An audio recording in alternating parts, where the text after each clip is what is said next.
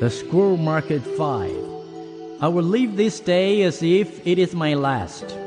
And what shall I do with this last precious day?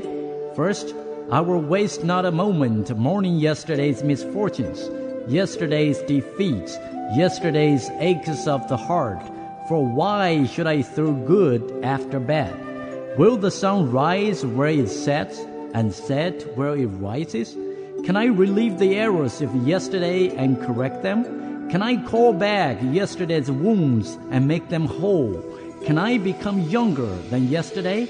Can I take back the evil that was spoken, the pain that was caused?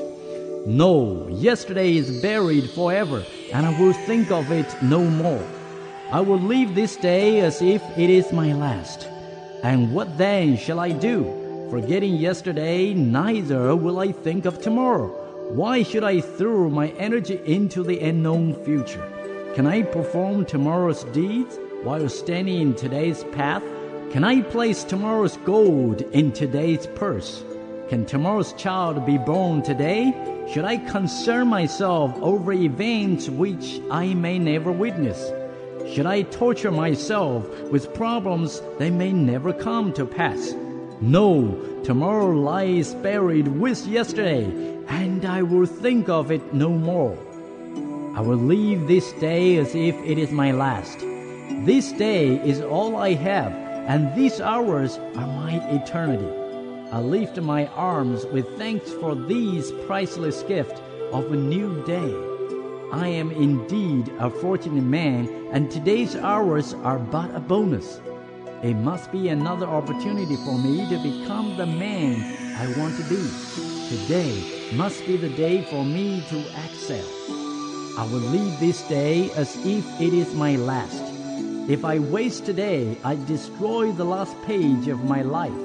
Therefore, each hour of this day will I cherish, for it can never return. It cannot be banked today to be withdrawn on the morrow. Each minute of this day will I grasp with both hands, because its value is beyond price. I will make them priceless. I will live this day as if it is my last. I will avoid the killers of time. Where there are idle mouths, I will listen not. Where there are idle hands, I will linger not. Where there are idle bodies, I will visit not. Today is my last chance to prove my talent and my greatness. I will leave this day as if it is my last. The duties of today I shall fulfill today. Today I shall fondle my children while they are young.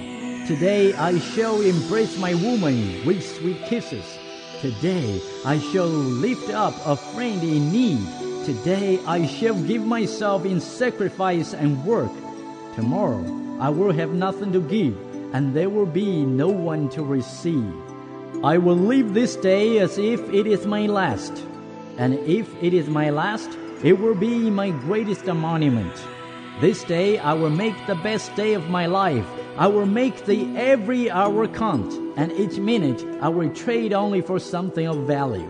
I will labor harder than ever before. Each minute of today will be more fruitful than hours of yesterday. I will leave this day as if it is my last. And if it is not, I shall fall to my knees and give thanks.